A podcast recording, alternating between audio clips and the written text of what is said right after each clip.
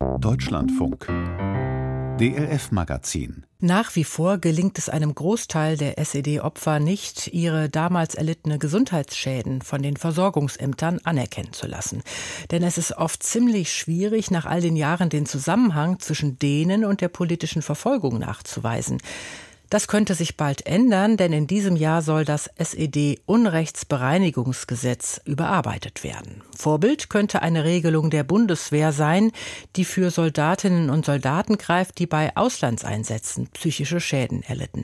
Isabel van Rich-Lautenschläger. Auf dem rechten Ohr ist Detlef Wengel taub. Die Ursache dafür liegt lange zurück. 1974 hatte der 19-Jährige versucht, aus der DDR zu fliehen. In der U-Haft schlug ihm der Stasi-Vernehmer von hinten ein Telefonbuch gegen den Kopf. Das Mittelohr blieb während seiner Inhaftierung im sächsischen Torgau vereitert. Viele Jahre lang und erst nach seinem psychischen Zusammenbruch 2011 kämpfte er beim Versorgungsamt dafür, dass der Hörschaden als Haftfolge anerkannt wird, berichtete Wengel kürzlich bei einem Fachgespräch im Deutschen Bundestag. Mit dem Ohr, das wurde abgelehnt, weil meine liebe Gutachterin der Meinung war, ich hätte da einen Vorschaden gehabt in meiner Jugend und hauptsächlicher Grund für die Ablehnung, ich kann keine Zeugen dafür erbringen, nach 45 Jahren. Wie soll ich nach 45 Jahren jemanden auftreiben, der bestätigt, dass er mir von hinten ein Telefonbuch an den Kopf geschlagen hat, vorausgesetzt er lebt noch. Zugeben würde es nie. Erst nach Jahren, als Detlef Engel seine vollständige Haftakte in die Hände bekam, konnte er belegen, dass sein Ohr im Gefängnis geschädigt wurde. Viel zu selten gelingt es Betroffenen, dass ihre gesundheitlichen Langzeitfolgen aus politischer Haft anerkannt und entschädigt werden, stellt die SED-Opferbeauftragte des Deutschen Bundestags, Evelyn Zupke, fest. Wir haben hier ganz typische Faktoren, die wir generalisieren können. Es dauert lange, es ist Zufall, ob Akten da sind oder nicht da sind. Oft sind keine da. Wie soll man einen alten Vernehmer als Zeugen beibringen, dass er sie körperlich derart geschädigt hat? Das ist ja von vornherein absurd. Stefanie Knorr kennt das Problem aus ihrer täglichen Arbeit in der Berliner Beratungsstelle Gegenwind. Wie Detlef Fengel müssten auch andere Geschädigte nachweisen, dass ihre Erkrankung mit der Zeit im DDR-Gefängnis zu tun hat. Das sei schwierig. Wir haben im Langzeitverlauf bei mehr als 30 Jahren, die die Haft zurückliegt, natürlich vielfältige andere Erkrankungen auch. Und hier die Zusammenhänge zu stiften, da scheitern die Betroffenen häufig vor den Versorgungsämtern. Nebst den Problemen natürlich, dass auch dann solche Dinge entstehen, dass die Haft eben nicht als extrem belastendes Ereignis anerkannt wird. Die Psychologin spricht damit ein weiteres Problem an. Nicht alle Versorgungsämter und nur wenige Gutachter kennen sich mit politischer Haft in der DDR aus. Sie bezweifeln, was Betroffene erzählen. Das führe nicht selten zu einer Retraumatisierung. Dabei wächst das Wissen über die gesundheitlichen Folgen politischer Haft. So untersuchen Mediziner der Berliner Charité derzeit, in welchem Ausmaß das ungerechtfertigte Eingesperrtsein, die erzwungene Arbeit, die Misshandlungen zu körperlichen Erkrankungen etwa der Gelenke und des Herzens, aber auch zu Angst und affektiven Störungen führen. Opferbeauftragte Evelyn Zupke will deshalb die gesetzliche Grundlage verbessern. Entscheidend ist der gesetzliche Rahmen, der den Entscheidungen der Ämter zugrunde liegt.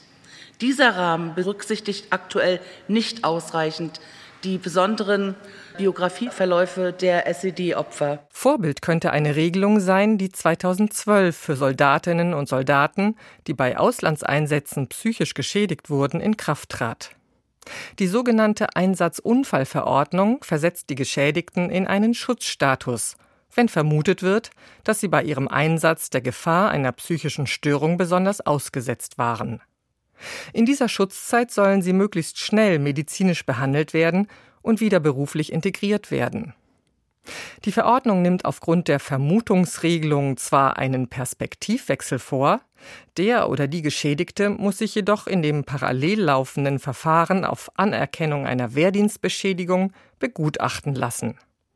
Dr. Jörg Ahrens ist Generalarzt und PTBS-Beauftragter im Bundesministerium der Verteidigung also für posttraumatische Belastungsstörungen, aber auch für alle anderen Einsatztraumatisierungen zuständig. Diese Einsatzunfallverordnung gibt letztendlich nur die Möglichkeit, eine vorläufige Entscheidung über eine gewisse Wahrscheinlichkeit zu treffen. Und die ermöglicht es uns eben, die Leute in eine Schutzzeit aufzunehmen oder wieder einzustellen in ein Wehrdienstverhältnis besonderer Art, um sie dann auch letztendlich zum einen zu therapieren medizinisch, auf der anderen Seite aber auch beruflich wieder einzugliedern. Das kann als Soldatin Soldat sein, das kann aber eben auch in einer zivilen Funktion sein. Die neue Verordnung habe dazu geführt, dass rund 25 Prozent aller Betroffenen schneller in ein Wehrdienstverhältnis besonderer Art eingestellt werden können, um sich medizinisch und beruflich zu rehabilitieren.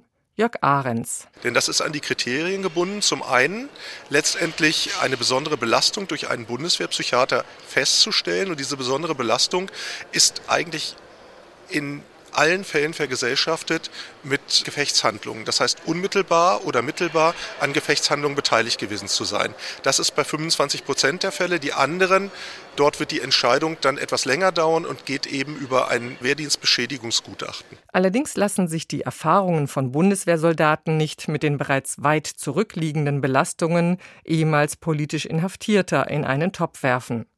Diese seien nicht mit einmaligen Traumata konfrontiert worden, betont Professor Jörg Frommer vom Forschungsverbund Gesundheitliche Langzeitfolgen von SED-Unrecht.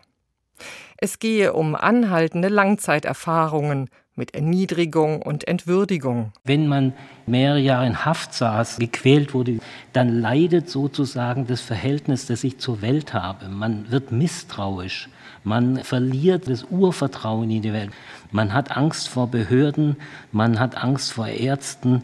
Es gibt einen Knick in der eigenen Persönlichkeit. Die Betroffenen erzählen ihrem Gegenüber nicht oder scheinbar emotional unbeteiligt von ihren Erlebnissen. Manche Ärzte in den Versorgungsämtern, manche Gutachter würden das falsch einschätzen, sagt Jörg Frommer und schlägt eine mögliche Lösung vor. Wenn wir aus der historischen Forschung, die wir haben, einen Katalog der schädigenden Ereignisse erarbeiten könnten. Und wenn wir auf der anderen Seite einen Katalog erstellen von Gesundheitsschädigungen, der natürlich nicht sich begrenzt auf die akute PTSD, Angsterkrankungen mit einschließt, depressive Störungen mit einschließt und dann die Zusammenhangsunterstellung hätten als Gesetzeslage, das wäre ein riesiger Schritt nach vorne und dann müssten wir uns als Gesellschaft nicht mehr schämen gegenüber den Betroffenen. Detlef Wengel hilft mittlerweile anderen Betroffenen dabei, eine Beschädigtenversorgung zu beantragen. Die meisten seien zwar auf finanzielle Hilfe angewiesen, weil sie nach der Haft nicht normal arbeiten und in die Rentenkasse einzahlen konnten. Die Entschädigung bedeutet jedoch etwas Wesentlicheres. Das war mir eine Riesengenugtuung.